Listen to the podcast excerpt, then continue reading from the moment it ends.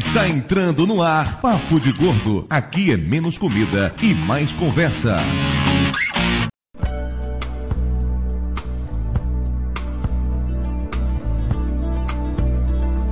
Ouvintes de peso, univos! De Salvador aqui é Dudu Salles. Eu não consigo viver sem pão. Salvador aqui é Mayra e vamos falar do grão de ouro. Aqui de São Paulo é Flávio e. Trigo é pauta, pô? Caralho, que susto, Flávio! Ai, do Paraná, eu sou a Elba e eu não tenho do uma Paraná, frase. não! Oh, do Paraná, do Paraná. Não é o nome da cidade, ô Valena. Ai, de Matinhos. Aê! Eu sou a Elba e eu não tenho frase. Aê, ela não tem frase, mas ela mora na cidade que tem matinho. Piada ficou fraca, hein, Dudu? Ela fez essa piada na primeira participação dela no Papo de Gordo, porra. Sim, da primeira vez, mas toda vez que ela participa, você faz a mesma piada. Ele não deixa eu viver sem falar que eu moro em Matinhos. É que eu acho bonitinho morar em Matinhos.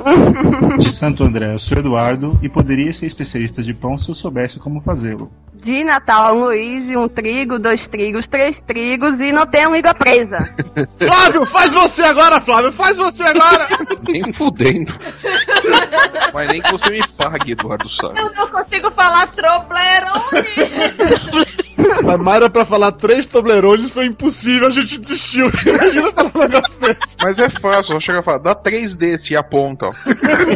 pois é, ouvinte de peso, por mais surreal que isso possa parecer, hoje nós vamos falar sobre trigo. Um trigo, dois trigos, três trigos. Ah, eu consigo também, tá vendo? Eu não tenho língua presa, realmente. Agora eu queria ver o Lúcio fazendo isso, ia ser engraçado.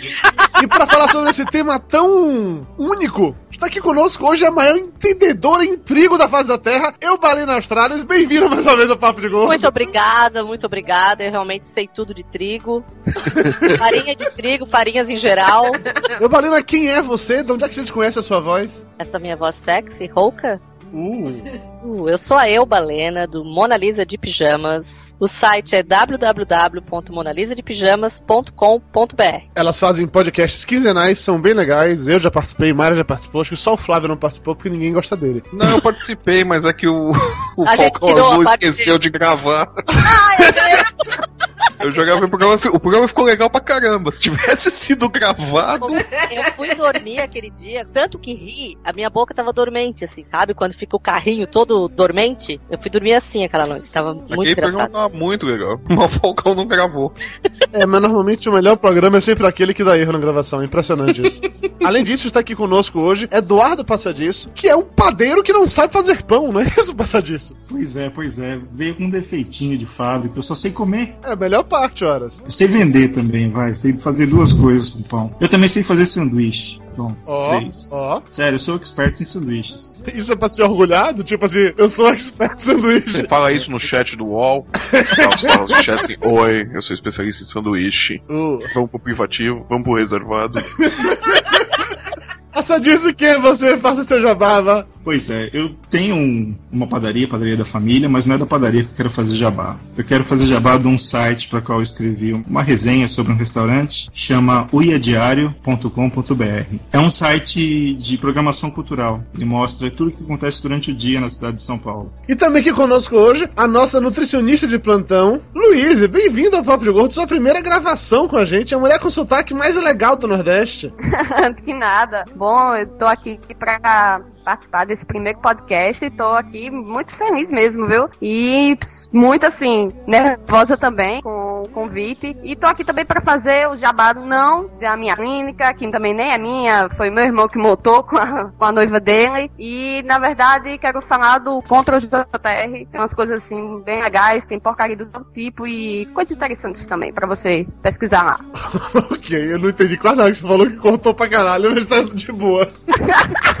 Em resumo, procura contra o JR no Google. O que você acha? Beleza. O programa de hoje pesa apenas 535 quilos, uma média de 89. Nós estamos abaixo do 100 e muito abaixo do 100. Por quê? Por quê? Por quê? Culpa da Luíse. Quem entre nós tem uma criatura que pesa menos de 50 quilos? Cara, ninguém pesa menos de 50 quilos. Sua A Sandy. colaboradora, Eduardo Salles. Sim, Sua colaboradora. Como assim, sua. Eu faço parte da mesma coisa que todo mundo, tudo farinha do mesmo saco de trigo, de centeio, de cevada, tá bom? Bora, pronto. Brinque não, rapaz. A mulher do Nordeste, porra, ela puxar uma peixeira pra você. Oxi, tá aqui com a peixeira. ok, enquanto as raízes nordestinas tomam conta nesse programa, vamos para os e-mails.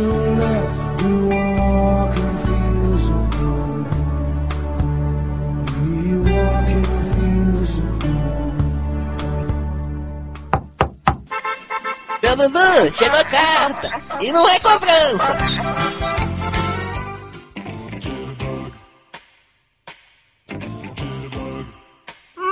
Muito bem, Dona Mara Mara. Estamos aqui de volta para mais uma emocionante leitura de e-mails do Papo de Gordo ao vivo. Tá pegando gosto, né, meu filho? Tá querendo aparecer. O arroz de festa agora não adianta só participar do podcast dos outros, agora tem que mostrar a cara na internet, né? Coisa linda. Obrigado, eu também acho que eu sou lindo. Minha mãe sempre disse isso. Agora que você tá me falando, eu fico com mais certeza ainda. Eu acho que é interessante, a galera curte ver assim a nossa cara. Não a minha, mas a sua, considerando que você é uma gata, né? Ui. Oi, Não sou ainda uma deusa do sexo, Não, como, A, como a Elba, mas dou minhas cacetadas. Realmente, deusa do sexo, só. Eu ali na Austrália, beijo no coração, sou a deusa do sexo da podosfera, você é sensacional. Inclusive, eu, eu juro que eu não queria falar nada, mas até num programa como o de hoje, que tem um tema que não evoca em nada sexo, a Elba conseguiu trazer o assunto sexo em pauta. É um negócio impressionante isso, velho. Eu não sei explicar o que é isso, não. Eu tenho só duas letras. K-Y. Vamos logo para os recados, hoje é ao vivo, mas temos vários recados para falar. De início, que temos camisas novas no Armazém Papo de Gordo, são quatro estampas diferentes agora, camisa branca, camisa preta, camisa azul, camisa verde, camisa... Ro... Não, rosa choque não tem não. Não. mas a gente tem... Não porque o tio Lúcio ficou com todas elas. Exatamente, o Lúcio ele gosta muito. O fato é, temos camisas novas no Armazém Papo de Gordo, confiro, temos camisas bem legais, elas estão lá, tão bonitas, eu aposto que vocês vão gostar de verdade. Como vocês sabem, o Natal está chegando, né, meu amor? Natal dia 24 de dezembro, daqui a nove dias, na verdade, aqui hoje é dia 15, e nós preparamos um presente super especial para vocês. Ó, eu tô com vergonha, vocês podem ficar com vergonha alheia. Fui gravar o negócio com essa criatura aqui, sacanagem, velho. Eu fiquei parecendo uma Muppet Baby lá, com, misturado com Teletubbies, só do lado. Horrível. A gente até regravou algumas partes e tudo mais, mas o tio Lúcio fez questão de me sacanear e colocar exatamente as que eu tô pior. É porque assim, fizemos um vídeo no- durante a nossa viagem para o Rio de Janeiro, gravamos lá, tem um monte de coisa bizarra, tem um monte de coisa engraçada. E esse vídeo será publicado no dia 24 de dezembro, provavelmente ainda durante o dia, como nosso presente de Natal para vocês. Não teremos um podcast especial de Natal, mas teremos um vídeo especial de Natal, que tá bem legal. Tá assim, momentos de vergonha ali, extreme. Tem o Lúcio no casamento dele, com o Jabu, os dois dançando creu na velocidade 5. Dudu, Júnior, Jabu, Lúcio, todo mundo dançando o YMCA, tio Conrad. É uma coisa meio. Eu não sei como colocar isso de forma que não fique ainda mais vexaminoso. Assistam o vídeo, estará no ar no dia 24 de dezembro. E o Papo de Gordo do final de dezembro, né? Do dia 30, não será no dia 30, será no dia 31 de dezembro, excepcionalmente, bem como foi também, na verdade, no ano passado, porque o último Papo de Gordo do ano é uma retrospectiva do que rolou naquele ano. Já fizemos isso em 2009, faremos isso em 2010, e certamente em 2011, 2012. 2012 eu não sei porque o mundo acaba antes. Mas pelo menos em 2011 certamente faremos ele de novo. E agora vamos para aquilo que todo mundo tanto espera, que é o resultado da promoção Arroz de Festa. Dona Mayra Moraes, você como a principal organizadora disso, me conte aqui, vá. Fale aqui comigo um pouquinho. Como é que foi? Foi muito divertido, principalmente porque eu vi que a galera não tem vergonha de fazer gordice. Independente de ser gordo, de ser magro, a galera se joga mesmo e isso é bonito de se ver. Agora, no caso da votação em si, foi legal porque durante muito tempo ficou muito apertado e teve gente que eu ia dormir, tinha uma pessoa na frente e aí depois, quando acordava, já tinha outra pessoa na frente. Foi bem interessante ver essa disputa e dizer que depois alguém começou a fazer campanha no Orkut. É verdade, eu logopeia pesado no Orkut, no Twitter, no Facebook. E aí, depois dessa campanha, essa pessoa de virada conseguiu sair ter- da terceira colocação e se jogar em primeiro, isolado, deixando todo mundo pra trás. Que rufem os tambores! Com 16% dos votos, Ira Croft, que durante muito tempo liderou nossa enquete, mas que foi ultrapassada no segundo tempo pelo Guilherme, com 60% dos votos. Ele conseguiu mobilizar a gordaiada toda do Orkut, e aí o cara se deu bem. Guilherme Iracroft, por favor, mandem e-mails para paprigordo, arroba paprigordo.com.br com o usuário de vocês do Skype, que eu vou adicionar e vamos bater um papo, marcar tudo direitinho. Aquela história, vamos marcar! É. Na gravação será na semana que vem, agora é só acertar os detalhes, tá? E quem ficou em terceiro lugar? Em terceiro lugar, nós temos um empate técnico com 5% dos votos, Fábio Pagotto e Lord Fire. Pois é, vocês dois infelizmente não entraram dessa vez, mas se o Guilherme Heracroft, por algum motivo desconhecido, não puderem participar, vocês dois serão certamente chamados. Ficam de stand-by. Vamos ver o que é que rola, né? Se por acaso a Heracroft ou o Guilherme amanhecerem mortos, amanhã já sabe os culpados. E agora o momento que vocês todos esperavam. Vamos lá, Mr. Rice Guy.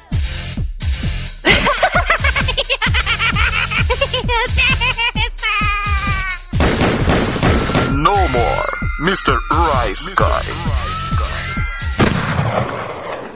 Dessa vez, eu e você estivemos no Rice Guy, tá? Eu e você fomos no podcast Miolos falar sobre zumbi, sobre a série Walking Dead. É, eu comecei a assistir porque eu tenho medo. E aí Dudu me fez assistir pra perder o medo de zumbis, porque zumbis são legais, zumbis são bacanas e tudo mais. Eu gostei muito da série e acabei participando lá do podcast, falando um pouquinho sobre isso. Isso me rendeu um avatar que durou 24 horas no Twitter, porque as pessoas não gostaram de me ver como zumbi. Eu não sei porquê, coisa meiga, uma coisa bonita de se ver. O podcast Miolos foi muito, muito divertido mesmo. O link tá aí no post, escutem. Os caras mandam bem pra cacete na edição, um negócio impressionante isso. O Doug Ilustra, que além de ser um ouvinte do Papo de Gordo, ele é ilustrador da revista Med e além de tudo é um podcaster, ou seja, uma pessoa que sem vida pessoal nenhuma, né? Podia ser um advogado, podia ser um médico, mas não, fica aí brincando de internet, de revistinha e tudo mais. Absurdo, absurdo. Além disso, saiu a, a nova edição do Tatoscópio, que é aquele podcast maluco que o Tato gravou durante a Campus Party 2010. Antes do busão do Brasil. Antes do Busão do Brasil, é verdade, quando o Tato ainda não era uma celebridade que ninguém conhece. Você não tem noção da quantidade de pessoas que comentou, que mandou e-mail dizendo que jamais tinha ouvido falar no Busão do Brasil. Mas ainda assim, Tato será para sempre o cara do busão, né? Então, e aí o Tato gravou esse podcast durante a Campus Party 2010, entrevistou um monte de gente, já teve programa com o Lúcio, e agora foi minha vez. Aparentemente, ao contrário de todos os outros, eu estava sóbrio durante a gravação, então eu falo um pouco menos de bobagem do que os outros. Não foi como o Lúcio, que, por exemplo, confessou que ele tinha pesadelos com fãs ouvintes invadindo a casa dele e se masturbando sobre a cama dele. Nesse momento, vocês que estão vendo o vídeo, beleza, mas que tá só escutando, Mayra fez cara de horrorizada, tá? Pois é, amigos, o Lúcio é uma pessoa problemática.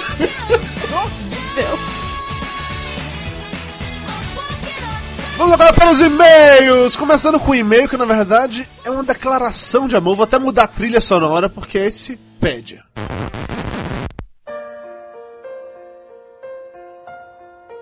E-mail do Tatu, 100 quilos, de São Bernardo do Campo. Administrador de empresa. Escuto o Papo de Gordo faz pouco tempo. Já baixei quase todos os episódios. Estou adorando e odiando ao mesmo tempo. Tudo isso porque toda vez que escuto a voz da Mayra, bate a saudade de uma pessoa especial para mim. Isso porque a voz da Mayra, e principalmente o sotaque dela, me lembram a minha baiana. Infelizmente, no momento estamos separados um do outro, mas eu sempre penso nela, principalmente depois de ouvir o Papo de Gordo. Só queria dizer que ainda amo você, baiana. Estou morrendo de saudades. Mesmo de longe e passando muito frio, você sempre está perto do coração deste tatu.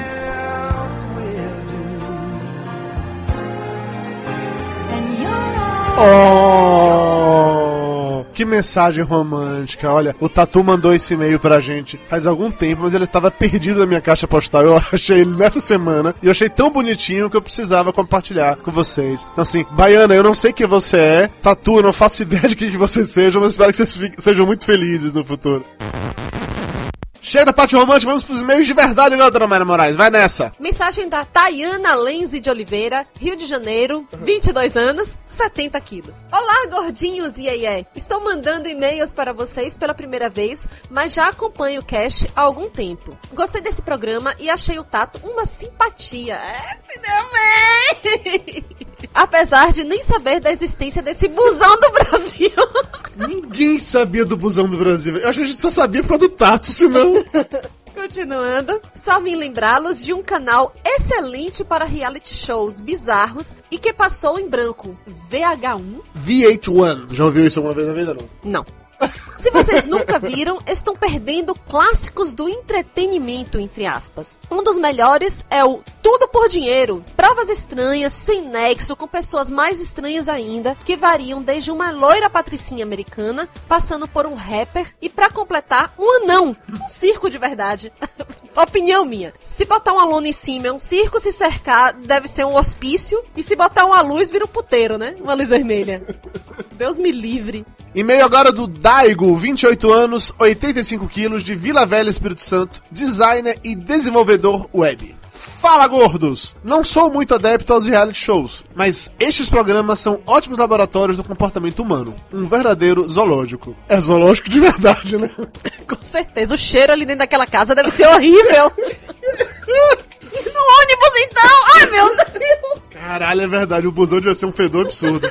Continuando, se reality show é aquele programa que trata de um assunto real, sem roteiro, acho que um programa se enquadra no perfil e tem tudo a ver com o Papo de Gordo, que é o Men vs Food. Muito bom, adoro, adoro. Trata-se de um americano que viaja o país inteiro atrás desses concursos malucos de comida, como aquele de quem come um sanduíche de 45 centímetros ou que tem um, um molho tão picante que ninguém consegue passar a terceira mordida e assim vai. Vale a pena dar uma conferida. Cara, esse programa é muito legal, eu adoro. Mayra fica meio com nojinho assim, mas eu gosto pra cacete. Inclusive, fizemos esse primeiro Papo de Gordo sobre reality shows, mas está nos nossos planos fazer um sobre esses programas assim de comida, tanto de receitas, como essas coisas bizarras assim. Porque tem muita coisa, muita coisa legal mesmo, de verdade.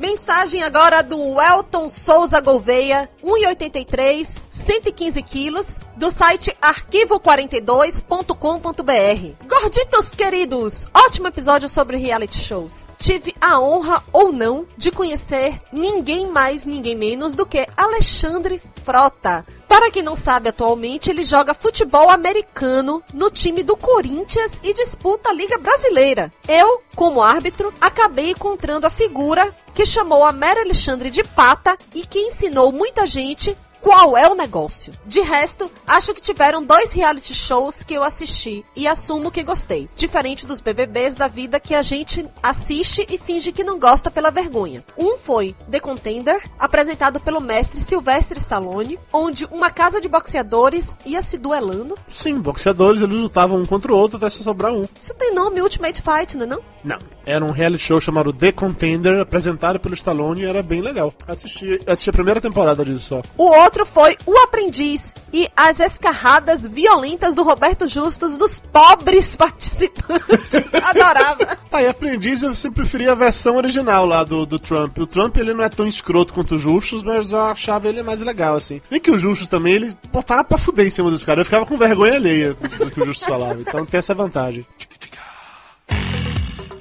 Vamos agora para os abraços. Começando com um abraço para Ana Paula e para Malu, que mandaram sugestões de temas para o Papo de Gordo. Uma sugestão, inclusive, muito interessante. Grandes gordos e divinos. Ué! Não, não, é pra falar de divindades, é pra falar de viados, não. Se for de viados, eu chamaria o Jabô, claro.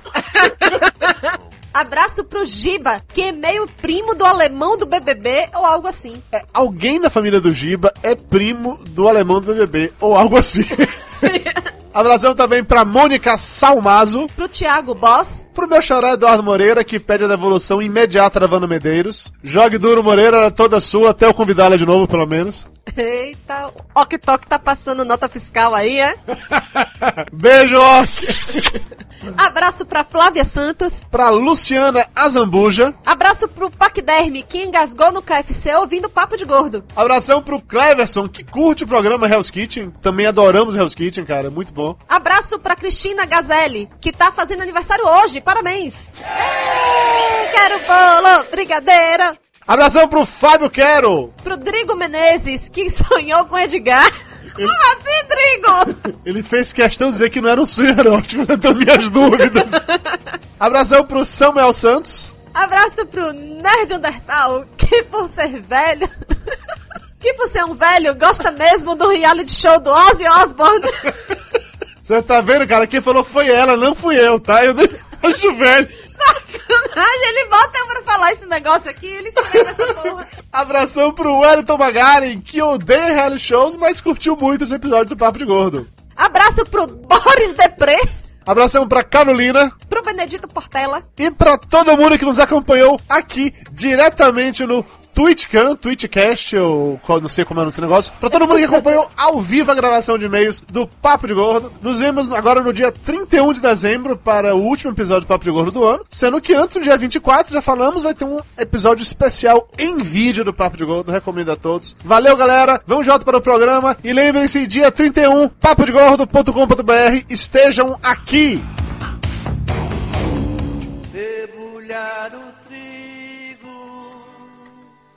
Recolher Estamos de volta e na falta do Lúcio Luiz para fazer um momento cultural, hoje a bomba sobrou mais uma vez na mão do tio Flávio. É, tá virando hábito, né? Dessa vez você não bebeu, não, né? Não, dessa vez eu fiz, eu fiz sóbrio e na- em cima da hora, né? Porque eu fui avisado assim: ó, precisa de um momento cultural pra hoje. Ah, tá. Para daqui quanto tempo? Daqui 10 minutos. Tem que saber trabalhar sob pressão, Flávio. Que porra é essa? Tá, mas vamos, lá, mas tá virando um hábito muito perigoso isso, viu? Vocês deixarem esse negócio na minha mão.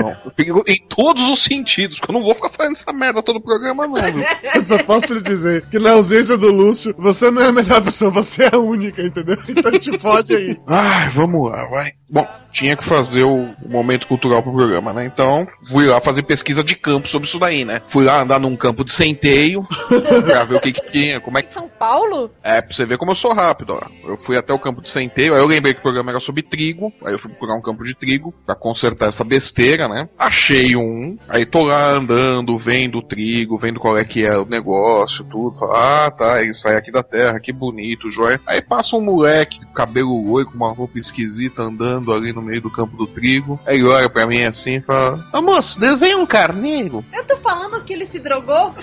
Eu fiquei olhando pro moleque assim e falei, escuta, cara, não tem mais nada pra fazer não, meu. Vai, vai pro caçar o que fazer, eu não desenho de graça, não é assim que funciona. Eu tô aqui pra pesquisar trigo, rapaz. Tá, trigo, o que, que você pode? Você pode ajudar nessa questão do trigo? Não, então, da área, guri. E fui lá ver o que que dava pra fazer com esse negócio, o que que se fazia com trigo, pra que que serve, pra que que não serve, o que que tem nos campos de trigo de São Paulo, do mundo e tudo mais, e o que que eu acabei encontrando foi uma raposa no meio do campo de trigo Ai, meu Deus! sentada e assim olhando, falando um negócio sem sentido sobre responsabilidade, aquilo que você cativa, aquilo que você não cativa. Ai, meu Deus. Meu senhor, de onde isso foi parar? Pelo sim, pelo não, eu peguei o telefone, chamei o controle de zoonose, mandei recolher aquele bicho depressivo da minha frente. E procurei a saída mais rápida que eu encontrei do campo de trigo, porque eu cheguei à conclusão que o trigo é a culpa da loucura do ser humano.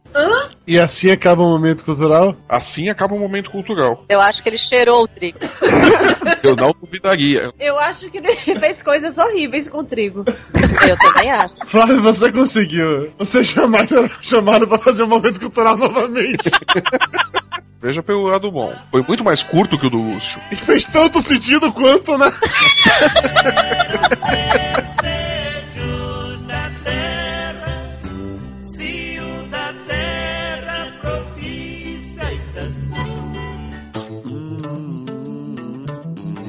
Depois do Flávio viajar na maionese desse jeito, vamos tentar falar um pouco sério sobre o trigo. Se é que é possível falar sério sobre o trigo. Historicamente falando, quem inventou o trigo foram os mesopotâmios. Quando a civilização humana começou a cultivar frutas. Eles inventaram. Como assim? Não foi Deus que Eles o trigo? inventaram, foi? Não, peraí, peraí. É engenharia genética? é? Deus na criação, Jardim do Éden, não tinha isso? Big Bang fica onde nessa história? o Mesopotâmio muito doido chegou lá e falou: Eu vou inventar o trigo agora, porra!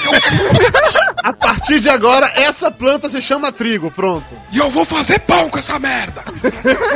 E vou separar do joio um dia. E eu vou inventar depois algo mais chique, a trigonometria.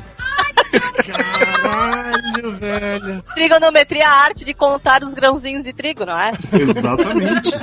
O que eu tava tentando falar que há 10 mil anos atrás, no Oriente Médio, quando a civilização começou finalmente a desenvolver a agricultura e a criação de animais, eles começaram a plantar cereais. E um dos cereais era o trigo. Eles plantavam na época sorgo, cevada, centeio e o trigo. Ah, então eles plantavam, eles não inventavam. Eles inventaram o cultivo, eles batizaram. Porque por acaso você acha que Deus criou assim, e se chamará trigo? Não, alguém chamou de Não, foi Adão.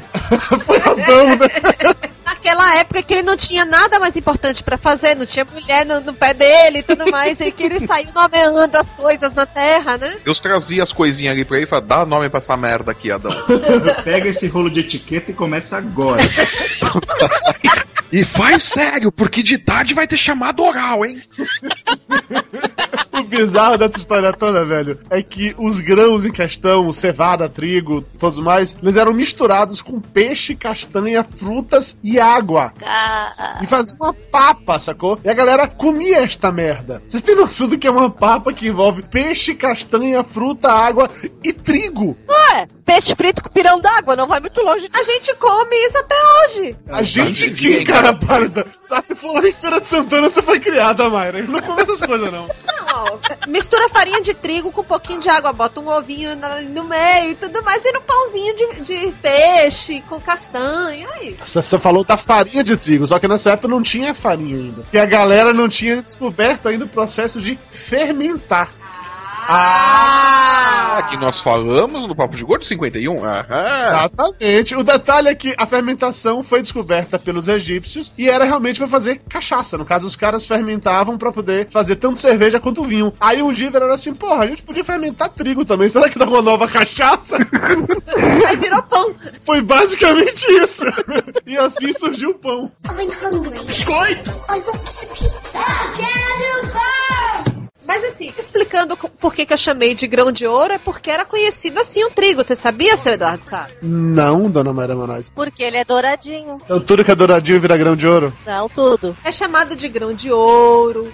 Porque quando você olha um campo de trigo ao pôr do sol, fica com aquele aspecto dourado. Lembre-se do gladiador voltando pra casa, passando a mão no, no trigo. Putz, grilo, eu esqueci disso daí. Olha só, podia ter misturado mais referência ainda. Mayra, quantos campos de trigo ao pôr do sol tu já viu na tua vida? Nenhum, mas nos filmes é uma maravilha. Aliás, é a alegoria que se usa.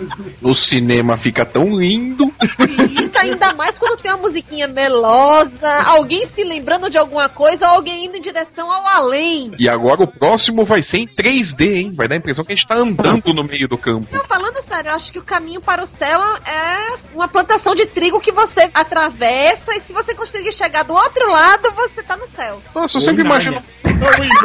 Foi ótimo. Então, os caras criaram o pão, os egípcios criaram o pão e, a- obviamente, o pão é um negócio que é gostoso. Todo mundo aqui adora pão, imagino eu, né? Tem alguém aqui que não gosta de pão? A Luísa deve gostar, magra desse jeito. Eu como pão no café da manhã, eu como pão no, no jantar, só não como pão no, no almoço porque não dá, bicho. Porque eu substituo, pego um arroz, pego um purê de batata, né? Nutricionista é uma porra, né, velho? Chata. Poxa. Você não come pão nem no couvert do almoço? não, não. Combina não. Não combina. Pão combina com tudo, na boa. Pão combina com brigadeiro, velho. Não, daí Não também já tá pegando pesado. Aí, Bavá, quando você era criança, você não pegava pão, passava manteiga, jogava Nescau em cima e comia. Não. Não, eu passava margarina e açúcar. Mas se você coloca pão com Nutella, é a mesma coisa, né não? Não, é ó. Não, não vai comparar Nutella com Nescau em cima da margarina, né? Não dá. Não, não vou, mas o conceito de você comer pão com chocolate. Mas aqui na colônia alemã existe o famoso pão com banha. Edu, Eu tô esperando você explicar o que é o pão com banho, porque todas as imagens que fizeram na minha cabeça foram terríveis. Banha, banha de porco, aquela banha de cozinha. Ao invés de passar margarina, se passa banha. e as artérias gritam, não! Eu nunca comi isso, que eu não tenho coragem, eu não, não chego a tanto. Eu, eu acho que eu comi isso na Alemanha. É que pra eles, lá por causa do tempo frio, né? Isso daí aquece, né? Mas tu comeu, é gostoso? Eu, eu comi porque eu, me falaram que não era margarina aquilo, que era alguma coisa de origem animal. É, gordura animal. Então, só que eu não tenho a menor ideia de como é que se chama pão com banha em alemão. Wassens Funsenstein.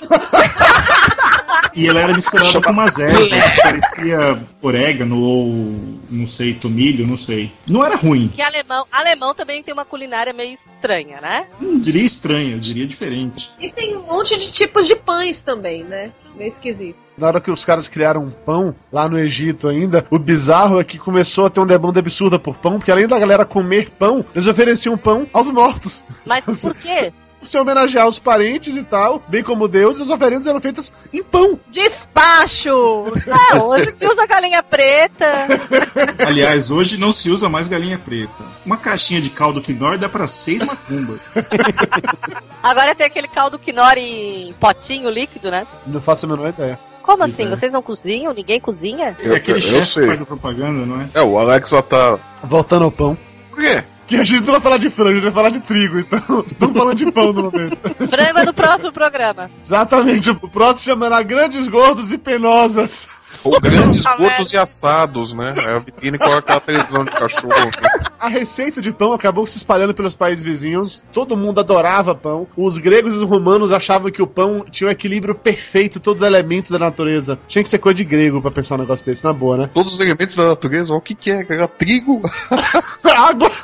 Cadê o resto dos elementos? Naquela época a natureza não era um negócio tão vasto assim, né? É, não, naquela época tinha mato e pedra, né? Se você não colocou pedra no pão, tá bom. Mas não tem uma história que eles descobriram a fermentação porque eles usavam aquelas gamelas pra cozinhar e não lavavam. Então eles começaram a descobrir que quando botava outro alimento em cima fermentava. Não tem um rolo, uma história assim? Ou eu sonhei? Eu não sei, eu, eu, eu não pesquisei a pauta, então a menor ideia. Eu nunca ouvi falar disso, não. Até hoje. É, é que é aquilo, né? Tudo que, é- que foi descoberto, né? Como usar o alimento e tudo mais, foi tudo acidente, né? Fala sério. Alguém esqueceu alguma coisa fora da geladeira e me deu, me deu no que deu, né? Ou deu merda ou deu um prato gostoso, né? Não, acho que o curioso da história do pão é que o pão virou um símbolo de alimento em, todas a- as regiões, todas as religiões, inclusive, porra. Pão e vinho na religião cristã virou pra simbolizar a Eucaristia, símbolo da vida e tal. Então, assim, o pão teve uma força muito grande, teve uma importância muito grande. Não pelo trigo, mas pelo pão em si, porque ninguém come o trigo puro, mas enfim. O produto que veio daí fez muito sucesso. É claro, prático de fazer, barato e rápido. E carboidrato puro. Você quer o que mais? A energia que precisa pra passar o dia, né? E ainda incha no estômago que ficou uma maravilha. E depende, pô, ainda tem mais umas coisinhas a mais. Tem os minerais, dependendo de como for a extração desse trigo, a gente pode aproveitar um pouco mais pelo farelo,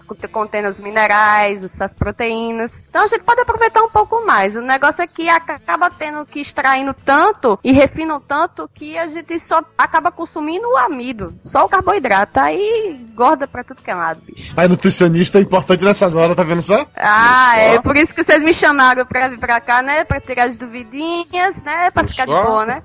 Não, mas vocês estão muito bem orientados, que é isso. Ave Maria, muito, muito importante. Tô até me sentindo gente agora.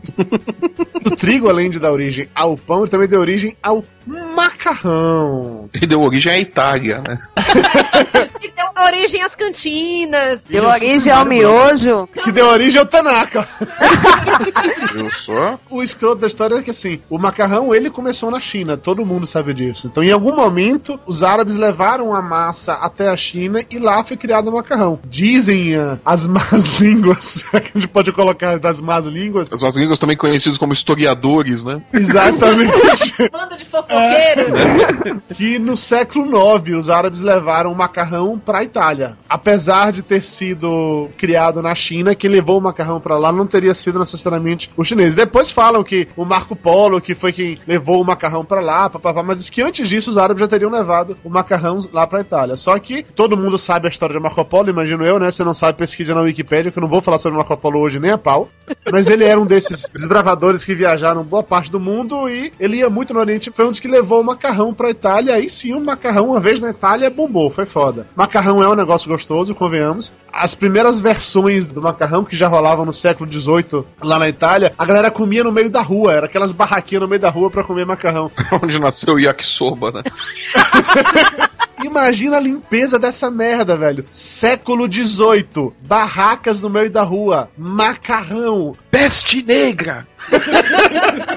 é a sequência lógica, né, bicho? É um negócio muito escroto. Aí, quando chegou em 1839, um sujeito chamado Hipólito Cavalcante criou a receita do molho de tomate. E aí começou o molho de tomate no macarrão. Só depois que inventaram o molho de tomate, o pessoal começou a comer macarrão com garfo, que até então comia com a mão. Porque começou a escorregar, né? É. Tá, eu, eu, eu imagino o que é que se comia antes na Itália. Italianas, não.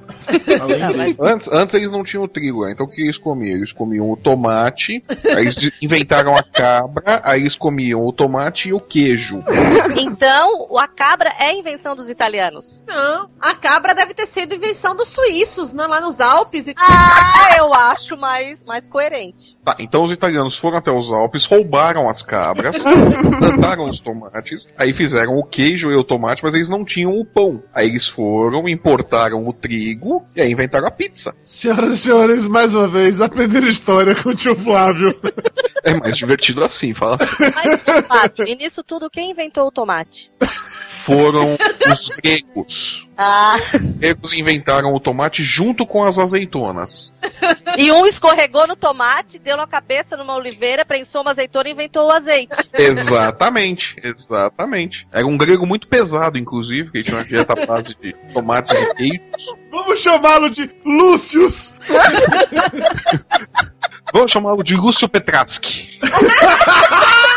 Lá estava o pequeno Lúcio Petraski, colhendo os tomates em seu quintal, olhando maliciosamente para as cabras, quando escorregou no bagaço do tomate e caiu de cabeça em cima de umas azeitonas, pensando elas a frio. Vem vovó Petraski pra ver se tá tudo bem com ele. Passa a mão na cabeça dele, né? Que troço pelado, foi, né? Mas até que ficou gostoso, né? Como você fez isso aí? Vai o Lúcio Petraski fazer de novo toda a merda, né? Olha pra cá, escorrega, esmaga mais um. Porque eles inventaram a mensagem a frio.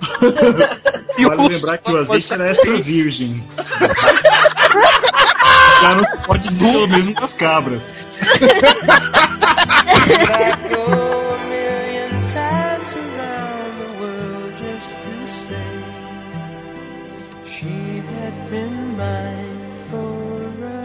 Anos mais tarde, depois que o prof... É. depois que o pobre Lúcio Petrassi já estava recuperado, que os seus descendentes já estavam se mudando para o Brasil, onde mais tarde montariam residência na, na paradisíaca cidade de Nova Iguaçu.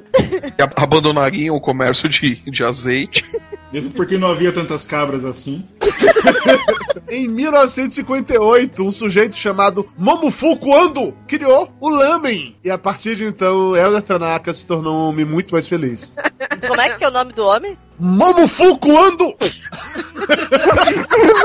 Meses depois, Toshiro Soba inventou o Ajinomoto, é pra dar sabor ao lamen. O Ajinomoto eu não sei, mas em 71 o mesmo Momofuku Ando criou o Cup Noodle, que é aquele macarrãozinho lá que já vem no copinho, se você jogar água quente funciona. O cara é um gênio, velho. O cara criou o miojo, criou o Cup Noodle, são coisas úteis. Durante muito tempo em minha vida, quando eu morava numa pensão, eu vivia a base de Cup Noodle, porque eu não tinha, sei lá, não sabia cozinhar, não tinha cozinha, morava num quarto só. Eu esquentava água. Mas miojo é alimentação de estudante. De adultos também, né? Tá lá o Tanaka, que vive disso até hoje. E vai no Mas restaurante miojo, Liberdade é- e pede miojo. Miojo. o miojo é frito, né? Sim. O miojo, ele é rápido porque ele é frito. Por isso que ele engorda uma barbaridade. E ainda tem aquele veneninho em pó. Veneninho em pó é genial. Desculpa aí, pessoal, que fabrica essa porra, tá? Mas vocês já leram o que tem ali? É melhor não. É conservante, antioxidante, homonoxidante, Glutamato. Petraski. Sódio. Por acaso foram os Petrasques que também criaram uma pizza? Um dia o pequeno Lúcio Petrasques caiu, Caiu em cima de um Um pão. dia, um pequeno, um Mas aí, quando o Lúcio Petraski era bem pequeno, ele era bem pequenininho, ele estava dando seus primeiros passinhos ali na varanda de vovó Petraskis. Ele estava fazendo, não, ele estava fazendo um pão, ela havia deixado a massa crescer para fazer o pão. Aí o pequeno desastrado Lúcio Petraskis foi novamente lançar seus primeiros olhares maliciosos para a cabra, tropeçou e caiu de bunda em cima da massa que estava crescendo. Achatou aquilo lá. É, a vovó Petraski falou: e agora, o que eu faço? Aí caíram alguns tomates em cima. Tava carregando. É, tinha um, tinha um queijinho dando sopa. Ela falou, ah, vamos ver, né? Vamos pôr no forno ver o que, que vira isso, né? Quando ele caiu, ele já deixou uma azeitona. As azeitonas caíram ali pra decorar, né? Foi o impacto da queda, né? Quando bateu ali no chão, caíram algumas azeitonas da oliveira, né? Segundo a- as versões oficiais e não da história do tio Flávio, já que a, a massa da pizza é também um tipo de massa de pão, pelo menos no momento que foi criado era, então era um pão achatado. Os primeiros registros disso vão há 6 mil anos atrás, no Egito Antigo ainda. Só que foram só os gregos e os romanos, ó, o bom e velho Lúcio Petrasques, que foi quem criou realmente o, Delivery. Ó, delivery não, mas a galera que começou a colocar a massa com cebola, alho, azeite, vinagre, foi só realmente os gregos e os romanos. Eles criaram esse conceito mais parecido com pizza. Quando chegou em Nápoles, a partir do ano 1000, aí os cozinheiros começaram a colocar verdura, queijo, e a origem da pizza acabou vindo daí, porque nessa época o pe- o pessoal chamava de picea. Foi isso que daria origem ao termo pizza que viria anos depois, que era o disco da massa coberto com um bocado de ingrediente e tal, blá blá blá. Mas o que significa pisséia? Significa bunda do Lúcio Barbosa. Aí lá na região de Nápoles ainda, a pizza começou a, a se tornar parte da, da vida de todo mundo. A galera comia muita pizza. A pizza era a versão fast food deles, que era no meio da rua, a galera comia de mão. Como inclusive ainda hoje é comida nos Estados Unidos, né? O pessoal pega a pizza de mão e sai comendo. Os Estados Unidos os caras comem qualquer coisa na mão, né? É, é pizza, é cachorro quente, a Desde que secretária. seja grande e gorduroso. Exatamente, que eles possam engolir em 5 minutos, tá valendo. É, ok, tudo bem. Cachorro quente com um tempão, então tá dentro da pauta isso. Eu quero ver quantas vezes a gente vai desviar a pauta, cara. Várias vezes, tenho certeza disso. No século XIX, a pizza finalmente ganhou o tomate. Foi só nesse momento que o tomate passou a fazer parte da decoração mesmo. Ah, Isso foi oficialmente, cara. Na família Petrasques eles usavam tomate há muito tempo. Desde sempre, né? Mas só que a pizza só começou a se espalhar de verdade, sair daquela região de Nápoles a partir do século XX. Como na época tinha poucos restaurantes, então as receitas ficavam muito confinadas. Era pizza só naquela região e ponto. Porque no século XX foi quando eles inventaram o motoboy, Dudu. Junto com o delivery, na época ainda era motobica, né? Pois é, exatamente. Mas é que era complicado porque não tinha telefone, eles não tinham inventado o telefone ainda. Então eles tinham que fazer o pedido Pombo pombo correio. então ficava aquele negócio de lado, pombo indo pra um lado pro outro. No dia seguinte você recebia teu pedido. Demorava só um pouquinho, né? Você encomendava com certa antecedência, tá valendo. e depois do advento do motoboy, do telefone, a pizza finalmente saiu lá da região da Itália e correu o mundo inteiro, até chegar em São Paulo, quando foi reinventado e se tornou algo muito melhor do que era até então. É claro que não foi bem assim, né? Porque eles inventaram o motoboy, aí teve todo o problema de logística da entrega, né? Que não tinham embalagens, né? Então o sujeito levava aquele negócio quente com o queijo derretendo das mãos. Até inventar o papelão, né? Recheio Com caindo, uma né? mão. Era uma coisa horrível, né? Tinha que, não, ia ser com as, com as duas mãos pra tentar manter a forma da, da pizza. né? A gente É, sabe se o motoboy um- é bom pelo estado que as azeitonas chegam na pizza em casa. né? É, você sabe que o Isso aí é o é, é- é novato quando o recheio da pizza tá todo de um lado, né? É, Eu exatamente já recebi isso. pizza assim, o recheio tá todo no canto da pizza. Vou ter que dobrar e fazer um calzone disso aqui, né? Além do pão e além da pizza, um outro alimento muito importante que foi baseado no trigo foram os biscoitos. Uh, Lúcio Petrascos comendo biscoito por aí. A origem dos biscoitos é um pouco mais antiga, porque os biscoitos foram muito úteis durante a, a época das navegações. Pra atravessar o oceano meses e meses viajando, a galera lá de Dom João VI e tal, Tinha que comer biscoito, né? come biscoito. Depois eles inventaram a rosca, né? Os caras precisavam comer carboidrato e com biscoito não era tão perecível quanto outros produtos, né? Tome biscoito nessa época. É, as grandes navegações, né? Forjadas à base de biscoito e rosca. Perde todo o romantismo, né? Cara, que bizarro isso. Eu juro que imaginei agora um navio desse cheio de. Não, deixa eu falar. Cheio de marinheiro se enrabando, porra. cheio de gaúchos com bombachas. Povo do Rio Grande do Sul, um beijo no coração. A gente não falou de cerveja de trigo. Weissbier. Weisber. Caralho, eu jamais tomaria um negócio chamado Weisber. Aliás, não é Weissbier. Ei, É, jamais tomaria, é porque você ia estar Weissbier. bêbado, meu. Eu acho que você ia beber.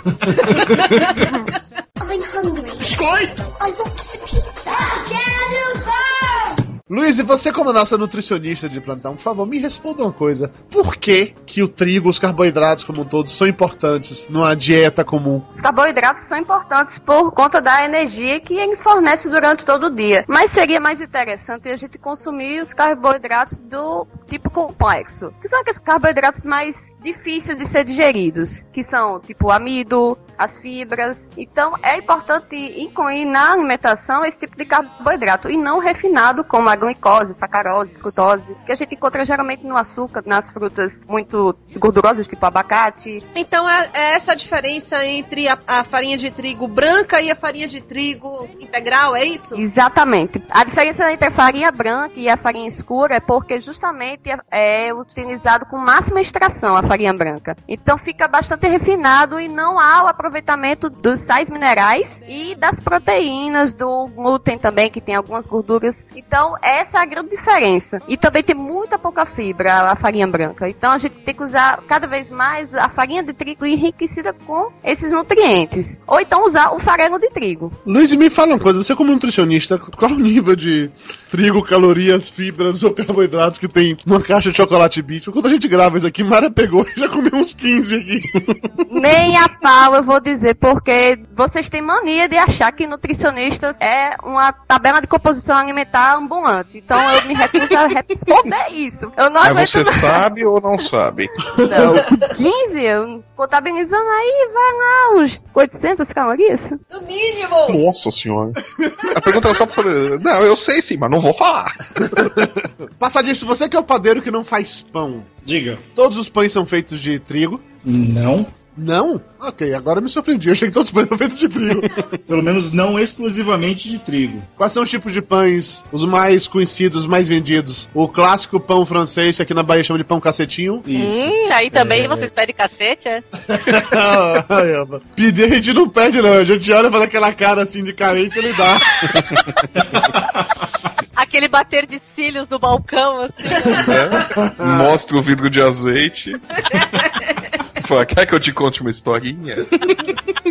Sim. É, aqui em São Paulo é o pão francês, aqui é o pão de leite, que mesmo dentro de São Paulo tem chama de pão de cará, que é um pão meio adocicado. Não, mas peraí, o pão de cará é feito com cará também na composição. Pois ou não? é. Ou Não, vendem como não, pão não de necessariamente. É vendido como pão de cará, mas é, o- é o pão de leite. cará. Que cachorrada! Pois é, atentem a isso. Você foi enganado a vida inteira! não porque eu não compro esse pão, mas eu sempre pensei que, que fosse diferente. Por exemplo, na Baixada Santista, o pão de cará é o pão de leite. Que sacanagem. Pão de mandioca, o pão de mandioquinha. Se duvidar, também não estão levando nenhum desses ingredientes, é isso? Eu, eu não sei, eu não sei se, se é simplesmente o nome que deram ou se realmente eles mudam qualquer pão pra colocar o nome de um legume qualquer. Qual a diferença, por exemplo, do, do pão italiano pro pão cacetinho? Como é que é feito? Qual a diferença de fazer um pro outro? É mais, mais trigo, menos trigo? O que é que rola? É um trigo diferente, é um trigo de grão duro, tá? No caso do pão italiano. Por isso que ele é mais escuro também que o pão francês. O processo de fermentação é mais lento e a temperatura em que se assa o pão também é um pouco mais baixa para que ele fique com a casca um pouco mais grossa. Passar disso, assim, depois que acabar esse programa, você pode mandar, tipo assim, um estoque de pães. Eu tô, eu tô com um monte de tomate aqui em casa, cara. Eu tô precisando fazer umas brusquetas, mas se você puder mandar um pão italiano pra cá, eu agradeço. ah, pra isso.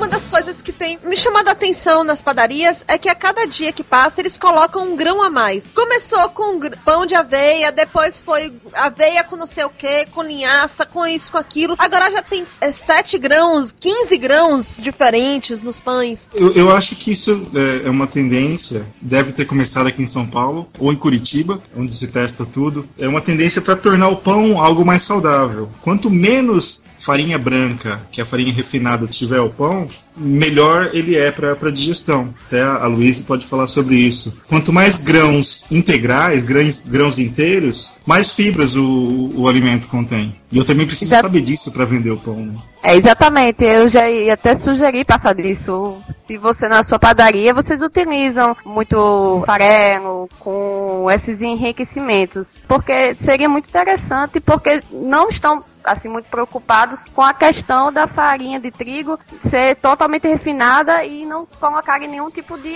assim de aditivo nutricional, entendeu? Sim, a, a padaria que eu trabalho com os meus pais, que a gente, que a gente tem, ela é um pouco atípica. Cerca de 20% do faturamento vem de pães pra gente. Quando muito. Então a gente muita refeição, a gente serve muita refeição, que é uma tendência das padarias aqui em São Paulo, né, e muitos lanches. A nossa parte de panificação, ela é um pouco mais limitada. Nós temos, por exemplo, pão de milho, que é a farinha de trigo misturada com a farinha de milho. Trabalhamos com pão integral, mas é uma quantidade muito pequena. Por conta do nosso público, a demanda não, não exige isso da gente. Né? Eu, eu trabalhei, não sei se as pessoas, mas eu trabalhei num spa há quatro anos atrás. Trabalhei durante dois anos. E lá nós tínhamos uma linha mais saudável. Inclusive, a gente fazia pão sem glúten, fazia pão integral, usava somente trigo integral. Uma informação importante é: nem todo pão integral tem só farinha integral. Peraí, me explica primeiro. O que é o pão integral e por que ele é bom ou deixa de ser bom? Luiz ia passar disso como especialistas em pães integrais, nutricionistas e padarias ou whatever. Eu nunca entendi qual é o conceito disso. Se, se eu estiver errado, a Luiz me corrige, por favor. O pão integral, por ele ter uma quantidade muito maior de fibras, por ele ter o grão inteiro, e por isso ele tem mais fibras, ele tem uma digestão mais rápida no estômago e ele consegue fazer uma limpeza da parede intestinal. Essas fibras, elas têm essa função de retirar qualquer resto de comida que tenha no- no- na, na parede intestinal, auxiliando por isso a absorção de nutrientes do alimento que vem a seguir. Certo, Luiz? Luiz caiu. Então vamos partir do pressuposto que você está certo, que você não falou um monte de bobagem. É, foi o que eu aprendi. foi o que eu aprendi com a nutricionista de onde eu trabalhava, né? Mas você sabe que a gente aprende qualquer tipo de bobagem, depende de quem tá falando. Não importa quem ensine, né? Tá lá a vida dos- da família Petrasques, né? Uma coisa curiosa que eu, eu pensei pra, pra falar no, no programa de hoje. O programa de hoje é ótimo, né? Traz coisa importante. Nossa senhora, velho, é diário. então, pessoal, estamos aqui no programa de hoje. Nós veremos o trigo. É, uma coisa que eu acho interessante é como mudou o processo de fabrico do pão de 20 anos atrás, que é a, primeira memória que eu tenho, para agora. Antigamente os pães, eu, eu vou falar de pão francês, tá? É, ou cacetinho. Ele era feito em tabuleiros enormes de madeira de 2,5 metros e meio a 3 metros e com lona. Né? O pão era colocado em uma lona dobrada para crescimento. E aquela lona não era lavada nunca. Então vocês imaginem como era. Nessa primeira padaria que eu me lembro que meu pai tinha, o forno era lenha. Então não tinha assadeira. O pão era colocado numa pá, que era um pedaço de madeira enorme, enfileirado ali, e ele era solto dentro do forno, que também era limpo raramente. E você comia esse pão e não ficava doente. Porque o que não mata engorda. Verdade. Hoje em dia o processo de fabrico de pão ele é muito mais asséptico. A forma tem que ser em aço inox ou alumínio. Não se pode usar madeira em nada mais. O forno tem que ser limpo regularmente, é óbvio. A mesa não pode ser mais mesa de madeira, tem que ser uma mesa de aço inox ou aquele plástico branco de, de tábuas, sabe, tábuas de corte. É o mesmo, é o mesmo material. É, questão É. de contaminação cruzada. Exatamente. Ficou muito mais caro e muito mais trabalhoso fazer pão. Eu não sei qual é o preço do- de um quilo de pão aí em cada lugar que vocês estão, mas o pão de setembro pra cá teve um aumento. Não sei se vocês separaram nisso, mas teve um aumento significativo. Vocês notaram isso por aí ou não? Sim, até porque o, o trigo teve um problema aí na Argentina, se não me engano, com a safra e tudo mais, né? Você notou o aumento do preço do pão? Se eu notei? Não, Mayra, ela, ela tirou essa Ah. nota toda aqui de informada. Eu te garanto que ela não notou. Qual é o preço do quilo de pão hoje? Eu não sei, mas hoje em dia a gente coloca no, no saquinho, eu sempre coloco a mesma quantidade e o preço que eu pago no final das contas é maior. Quantos pães, Mayra, você compra? Seis, normalmente. Qual o valor? Fica na faixa aí de uns quatro reais, cinco reais. Quatro reais o quê, Mara? Você tá maluca? Caramba. Tá não, filha. Não, não, mano, acredite. Quatro reais, seis pães? Não, não, não, não, não, não, não. Os... Quando eu padaria eu não gasto menos que 10. o problema não são os pães. O, pro- o problema são as outras coisas que você leva além do pão. Não. Essa quantidade de pão aí que ela tá falando, 5, 6 pães, vai variar dependendo de onde comprar, 2,50, 2,30, 2,60, depende de onde ela comprar esse pão. O preço médio hoje tá assim, aqui em Salvador. É, por exemplo, na, na- na- na minha padaria, o pão custa 7,20 o quilo. Então, cinco pães pães dá em torno de dois reais, seis pães, dois e quarenta, tá? Porque o, outra coisa, desde que o pão passou a ser vendido a peso e não por unidade, as padarias estão tendo mais lucro. Eu imagino, faz sentido, inclusive. Não só porque se perdia, porque se aumentou o tamanho do pão e ninguém percebeu. Ele não pesa mais 50 gramas, é isso? Agora você não precisa vender o É muito raro você encontrar um pão de 50 gramas hoje em dia. Ah, isso é- tá aí, isso eu não tinha notado. Eu, quanto custa o pão aí em Matinhos? Aqui é a padaria mais cara. Vou tá comendo, ó. Tô comendo. Tá comendo pão? Tô comendo pão. O podcast é dedicado a isso aí, ó. Não faz da pauta nem quando tá comendo.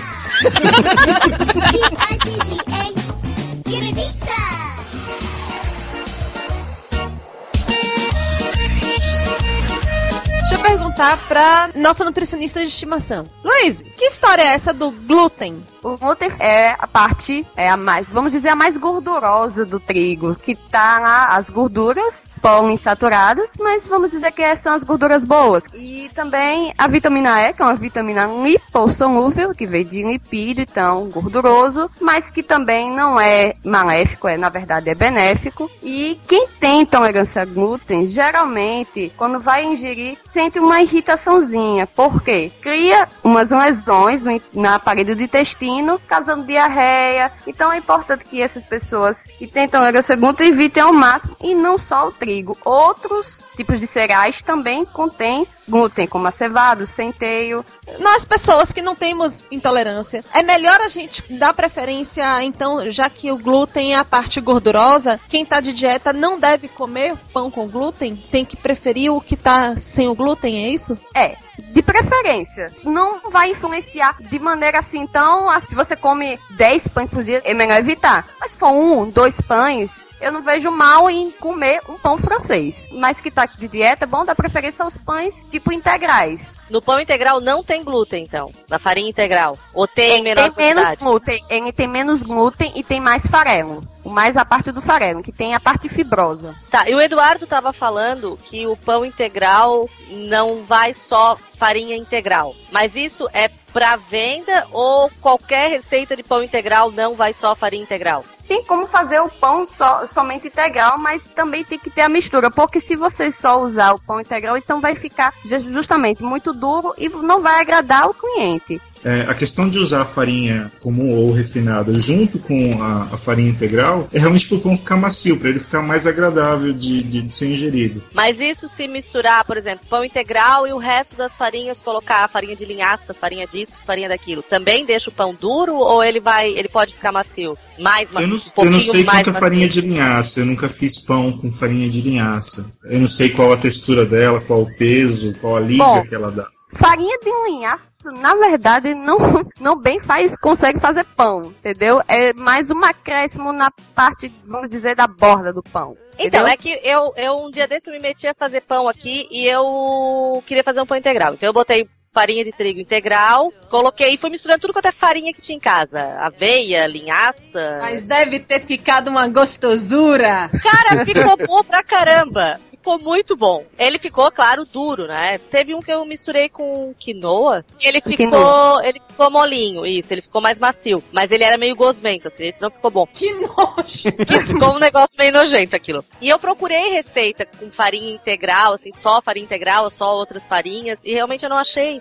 É muito difícil de, de achar. A propriedade da farinha de linhaça, ou do, da, do farelo de linhaça, que eu saiba a priori, é pra deixar com o, a- mais saudável. Não Aham. que ele vá fazer com que a matéria-prima principal seja a farinha de linhaça, vamos dizer. Entendeu? Sim, sim. Caralho, Elba, que porra de link escroto esse que você mandou aqui? É um pão. É um, um corpo humano com forma de pão? Um pão em forma Não, é um pão em forma de corpo humano. Caralho, que assustador foda esse aqui. Cara, se o tapioca visse, ele ia falar, eu comia. Olha o pé. Queimou, hein? Ó, queimou um pouquinho o pão aqui. Foi, da barriga. Não, mas o pé é perfeito, viu? Não, queimou aqui, ó. O dedão tá queimado aqui, o joelho tá meio esfolado. Ah, mas vocês gostam de comer o pão branco ou o pão assadinho? É crocante. Eu gosto de branco. Não gosto de pão queimado, não. Eu gosto do crocante. Por isso que aqui em casa eu compro seis. Três branquinhos e três moreninhos. Ela come todos. Ah, você você é daquele tipo de pessoa que fica escolhendo cor pra, pra comprar pão? Sim. Ah, como eu Ah, adoro eu essas quero pessoas, branquinho, vocês eu não quero, têm eu quero dois, eu quero três branquinhos, três moreninhos. Tem, tem verdinho hoje? Não, o padeiro hoje não Não botou meleca no pão. Mas é por isso que aqui tem uma maravilhosa invenção que é o cesto de pão e eles te dão um pegador pra você pegar a hora essa. O padeiro já tava de saco cheio do pessoal pedindo, botou o cesto. falou, Vocês peguem aí o pão que vocês querem agora também. Daí fica todo mundo respirando ali em cima, daí a pessoa, a velhinha grita, pega aquele branco pra mim! Baba tudo no pão, uma beleza. Vai saber onde o sujeito tava com a mão, né, antes de pegar ali na pinça. Puta né? merda. Vai saber quantas vezes o infeliz coçou a bunda na fila do pão. Parecia um babuíno, né? O pequeno Petravskis. Parecia um maldito babuíno, né? Não tirava a mão da bunda, né? Uma das coisas que mais me irrita no comércio de pães, Gente que coça a bunda na fila do pão. além disso, uma das coisas é isso, é ficar escolhendo, ah, quero pão mais branquinho, quero pão mais mo- moreninho. Lá, lá na padaria a gente chega a fazer diferente, a gente tira metade do, do, do pão do forno antes e deixa outra metade para ter os dois pães para o cliente escolher. E outra coisa é quando aquelas senhoras chegam lá, pedem pão quente, a gente fala, "Ah, vai demorar 10 minutos. Ela espera os 10 minutos e fica conversando com as outras senhoras que estão lá. Quando sai o pão quente, elas continuam conversando com as outras senhoras por mais 15 minutos. A hora que elas vão embora, o pão já esfriou. Aí ela Elas sai chegam- xingando o padeiro. sai xingando, pô, mas esse pão tá frio, por que, que você faz isso? Né? Você não responde. Pô, mas o pão tá frio. Tava quente quando saiu. Tô falando aí ao invés de pedir. Quando, quando é um cliente antigo, a gente fala. Mas se é cliente novo, a gente. Não, não sei o que, ele tá morninho ainda. Mas tá frio o pão. É porque eu fiquei soprando ele pra você não queimar as mãos pra levar ele pra casa, viu, Bela? Tem aquele povo que fica apontando com o dedo qual o pão que quer? Tem. É o que mais tem. E É o que tem também aquele tem. povo que aperta todos os pães que estão nas cestas, assim? E não dá porque é uma caixa de vidro, né? Assim, Então, mas na, o- naquela padaria do esquema da Maica ali, assim, o babuíno faz isso. Lógico, sem dúvida. Por babuíno, entenda-se eu, sacou? Eu pego. Você usando a e fica apertando. Coçando a bunda não, mas que eu fico conferindo os pães, eu pego assim com, com aquele pegador de pão, viro, a, dou uma amassada e vamos pra ver se tá mole ou se não tá, eu faço isso direto. Uma coisa engraçada também é que assim, pão é uma coisa que em 15 minutos tá assado. Então dá pra ter pão quente a toda hora. Teve uma vez uma senhora que chegou lá, ela foi comprar um bolo e o bolo tinha acabado de sair. E ela ficou toda feliz que levou o bolo quente. Ela voltou no dia seguinte: Ah, mas ontem me deram me venderam o bolo quente, por que hoje não tem? Aí Você fala, que bolo não é pão de queijo, minha senhora. É muito difícil, ao mesmo tempo engraçado lidar com o cliente. Vocês estão do outro lado, vocês não, talvez não tenham essa noção. Lá a gente fala que a gente ganha pouco, mas se diverte. Cada cliente tem uma par- particularidade. Tem cliente que gosta de pão bicudinho, que é o pão da ponta da assadeira. É, tem cliente que não gosta de ponta no pão. Você tem que dar só os pães do meio para ele. Tem cliente que gosta de pão magro, pão gordo. E é tudo pão francês. Agora imagine ampliar isso para todos os tipos de pães. Mas olha, mas tem, um, tem uns tipos de pães que eu realmente não gosto mesmo não, porque você não consegue cortar ele direito, porque ele é todo meio troncho assim. É, isso é verdade. Isso daí eu sempre procuro. Aquele pão que na hora que você corta, que os dois lados vão ficar iguais. Você E vai, vai procurando, assim, aquele pão simétrico, né? Por aí. E por que que tem pão francês que fica sem miolo? Tu corta o pão e o miolo fica uma bolotinha presa de um lado só. Não é aquele pão com miolo. Ah, passar porque tá cru. O Exatamente. miolo não Não. assou. O forno estava muito quente, ele dourou muito rápido, mas o miolo não teve tempo de, de assar. É, porque tu aperta e ele faz crack, se desmancha, porque não tem miolo. Uma coisa assim, eu acho que não vai caber no, no podcast, mas eu gosto de falar para todo mundo que que eu converso e falo quando o assunto é pão, é, eu tenho as minhas mãos todas cheias de cicatrizes feitas por casca de pão. Aquilo corta? O que, que você faz com o pão? O pão, o pão simplesmente Pois é. esbarra. Quando você vai tirar o pão do- da assadeira para colocar no cesto de transporte que é para levar para a área de venda, às vezes um pão bate na sua mão. E se pegar a ponta de uma casca, aquilo faz um corte. Eu já, eu já tive um corte de, sei lá, 5 milímetros. Não de profundidade, de comprimento, né? Mas aquilo realmente corta. E eu tenho as minhas mãos todas marcadas por conta disso. É a pontinha do pão que, eu- ao cair da assadeira, bate na sua mão. Ou então, quando você vai tirar a assadeira, você sem querer esbarra, né? Numa ponta dessa casquinha do pão. Isso já é com pão frio, porque o pão, quando sai do forno, ele tá lisinho. Quando você tira do forno, ele ainda continua o crescimento. Algumas vezes ele racha todinha a casca, né? E aquela pontinha faz pequenos cortes na mão. Ah tá, ah tá, por isso que tem pão que às vezes corta a minha boca. Pão corta sua boca e como, Luiz? Minha gengiva. o céu da boca, Ah. a gengiva. Não, é sério Essa- isso, não é brincadeira. pontinha- Se tem gente que tem aquele paper cut, pa- é, corte de papel, e não cortar com pão também faz sentido. I'm hungry. Biscoito! I want some pizza. Jennifer! Gente, eu tava aqui lembrando uma coisa, que quando a gente tava falando de comida, a gente esqueceu de citar o- a comida árabe, que tem o, o trigo no kibe, no tabule. Será que tinha algum descendente da família Petraskis. Flávio, como é que os Petrasses criaram o kibe? Como é que... Ai, não foram os Petraskis. Não, foram os Alpetraskis. Como é que eles o quê? O kibe? É, porque o kibe tem é, carne moída com trigo misturada, não é isso? Exatamente. É... Um dia, o jovem Lúcio Alpetrasques. Lúcio Ibn Alpetraski tava lá na- preparando sua refeição. Eram, eram tempos de crise, né, no, no Oriente Médio naquele período, né? A família Alpetraskis não tava no, no seu auge, né? E tudo que eles tinham pra oferecer pra comer em- com mistura, né? Era o carne moída. Carne de camelo moída. Carne de camelo moída, né? Porque eles não tinham inventado as cabras ainda no deserto. Então eles só tinham camelo, né? Eles pegavam lá, moíam a corcova do desgraçado e faziam. Aí o jovem Lúcio Alpetraskis não queria saber, não, gostava da carne moída, né? Toda espalhada no prato, né? Então a vovó Alpetraski foi lá, juntou um pouquinho de, de farinha, né? Colocou ali um, um pouquinho de trigo integral, né? E moldou aquela carne para o pequeno Lúcio num formato fálico, né? Pra ele. Disse: agora engole, filha da puta. E foi assim que eles inventaram o kibe cru. Depois eles acrescentaram folhinhas de hortelã e tudo mais, mas deixa. Isso é pra melhorar só o hálito, né? Não, eu ia falar que dava uma certa refrescância no peito. Pergunta isso no áudio, Elba, porra. Não, eu não posso, eu sou uma mulher casada, coisas. Não, pergunte você, Mayra, vai. A Elba pergunta para o tio Flávio. A Elba tá com vergonha de falar, então ela colocou no texto. vai. Vamos lá. Flávio, a hortelã foi antes ou foi depois de inventarem o KY? Não, foi, foi, foi bem antes. Ela é a avó, né? Ou a mãe da camisinha com sabor. da- daquelas camisinhas que dá, daquela ardência. Aquelas camisinhas que esquentam. O princípio foi do kibe cru da família Alpetraskis com hortelã, entendeu? Foi daí que inventaram anos mentolados? A história sexual do mundo by Flávio Soares. É o mundo e a comida. Né? Isso que o doutor Tapioca Eu comia.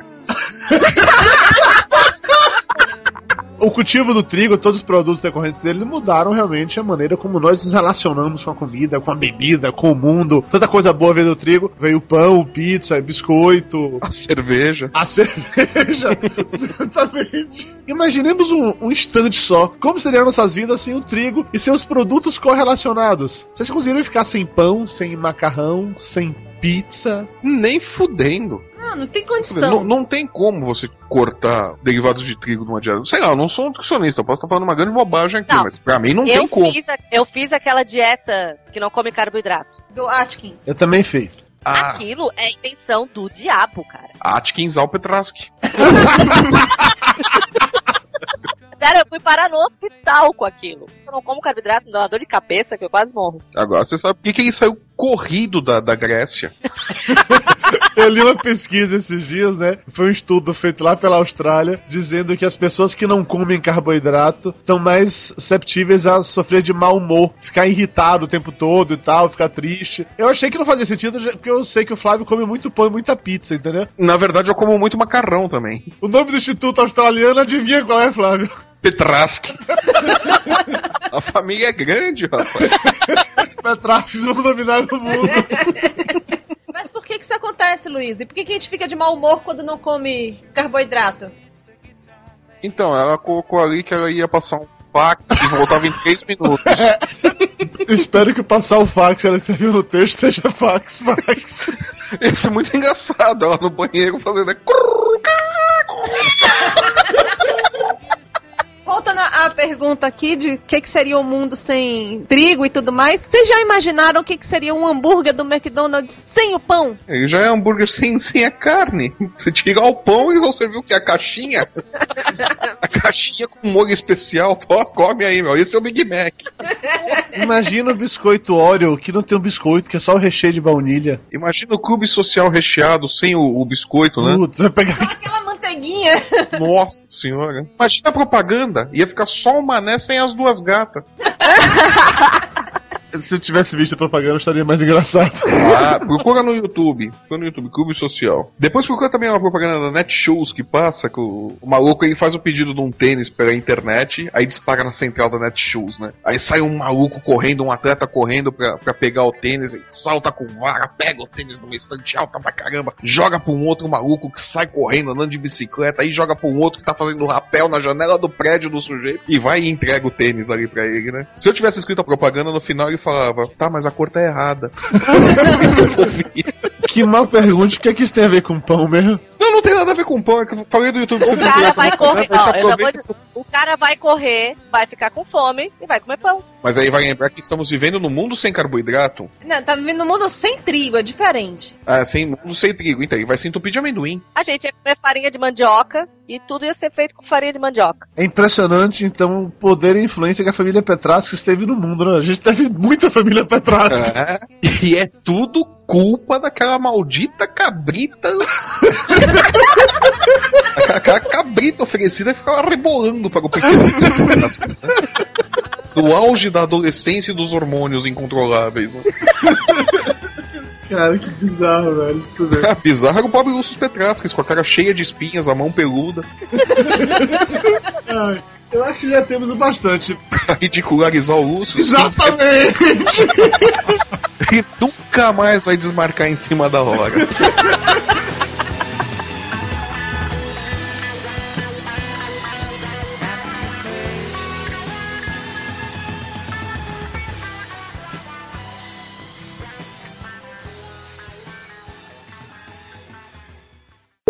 Euba? Oi. Aê! Ah. O que, é que você tinha feito de errado? É que o meu marido, Ah, quando começa, é que o meu marido. Pérola, pode falar. aquele homem que vive comigo, ele botou o Ubuntu aqui nesse computador. E eu apanho ainda dele. Não do marido, do Ubuntu. Ubuntu seria o que exatamente? O Ubuntu é o nome do. Do estagiário. Cara, Luísa não responde mesmo. Luiz morreu! Lá se foi a nutricionista, oh meu Deus! Vamos ter que contar apenas com o padeiro, hein, pra dar, pra dar credibilidade. E o padeiro não sabe fazer pão, né? É, é isso que eu ia dizer agora. Sinto lhes informar, mas eu não sei fazer pão. Só sei vender e comer. mas eu vendo e como. Ah, beleza! Boa noite, eu acho que você era a única do grupo que eu não tinha escutado a voz ainda, né? Já que a Bruna e a Camila já gravaram com a gente, passadiço também. Foi, é verdade. A Luísa tem sotaque nordestino. É. É Roster. Como é que é, amigo? não fale atravessado, não, porque senão não vou entender nada. A gente não tá falando atravessado, Luísa, que tá chegando tudo atravessado pra você, é diferente. Lascou então, viu? Lascou, então é ótimo. Tem que mandando, tá mandando. Flávio, você tá pesando quanto? Ah, 97, acho. Euba, Não tenho a mínima ideia. chute. Posso chutar o de 5 anos atrás, que era 58? Se for assim, eu também quero chutar de 5 anos atrás. Deixa eu Ai, lembrar era quanto eu tava pesando 5 anos atrás.